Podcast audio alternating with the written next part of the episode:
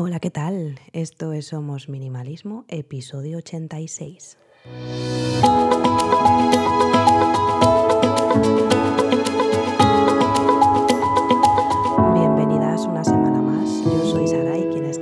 De este podcast en el que hablamos de minimalismo y todos los cambios que puede traer a nuestro día a día para tener una vida con sentido, con propósito y centrándonos en lo verdaderamente importante.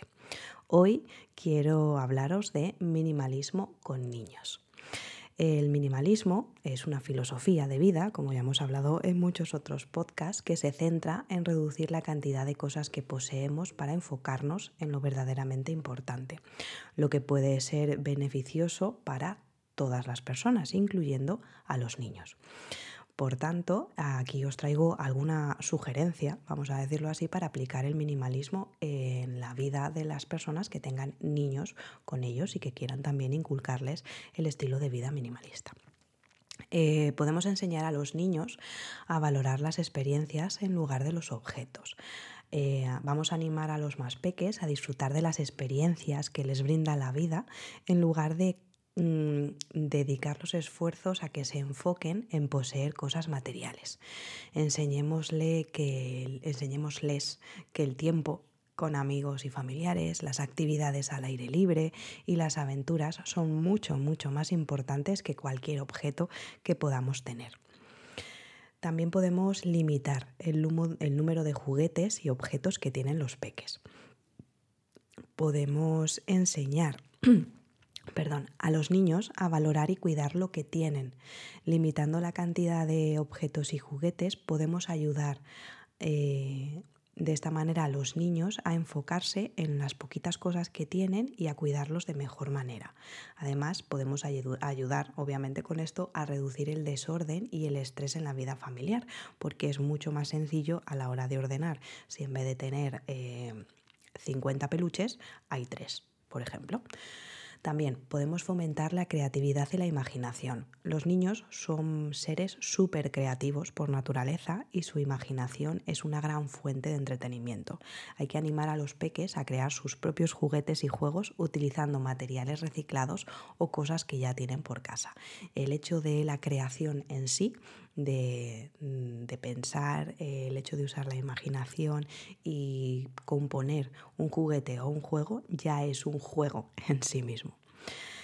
Compremos cosas de calidad y duraderas. Cuando compramos algo nuevo, es mejor elegir productos de calidad y que nos duren en lugar de objetos baratos y desechables. Pues los típicos juguetes eh, que se compran en el todo a 100 o en un bazar. Eh, los juguetes que dan en, en, los menús infantiles. Los juguetes que vienen en algunas chucherías. Pues todas esas cosas que para el momento sí muy bien, pero luego mm, son una castaña, pues evitemos ese tipo de, de juguetes. De esta manera lo que enseñamos a los niños es el valor de la calidad y de la durabilidad. Además del hecho de, como eh, hablaba anteriormente, de cuidar las cosas que tienen. Algo muy, muy importante y que personalmente lo intento, pero cuesta un montón, no entiendo por qué, porque en nuestro caso el peque ha nacido ya en un entorno minimalista en el que nos ve a nosotros desapegarnos de cosas constantemente, pero nos cuesta enseñarle el desapego a las cosas hay que inculcarles el hecho de donar o regalar cosas que ya no utilizan, aunque repito que esto es algo que es un proceso bastante lento, por lo menos en nuestro caso, porque cuesta bastante.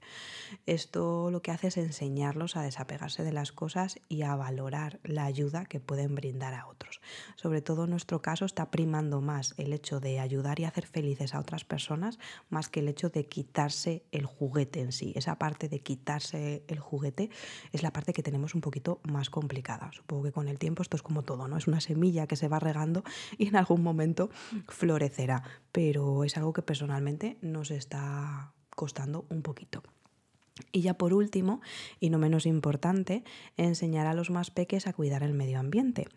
La importancia de reducir, reutilizar, reciclar, reusar, bueno, ya sabéis todas las R's, Bueno, pues eh, todos los objetos. Esto puede ayudarles a comprender el impacto que tienen sus acciones en el medio ambiente y de esta manera que puedan adoptar un, estilo de vida más sostenible, sobre todo para su futuro, que es algo que nos estamos cargando nosotros. Pues que menos que enseñarles un estilo de vida sostenible para que ellos puedan eh, tener un futuro mejor.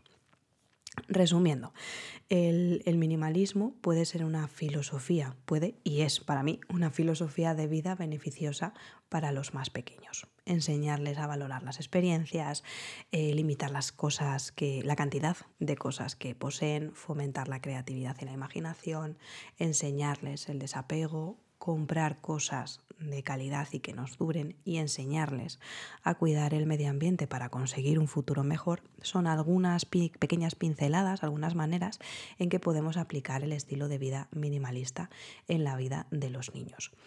Me encantará saber si tenéis algún, alguna manera más de, de inculcarles este estilo de vida, si os funcionan, si no, porque yo estoy en ese proceso y cualquier idea y, y comentario es bienvenido.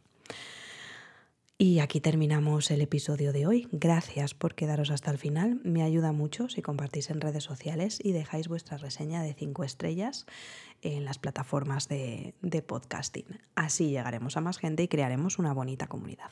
Me podéis encontrar en Instagram como somos.minimalismo o en la página web somosminimalismo.com donde podéis apuntaros a la newsletter.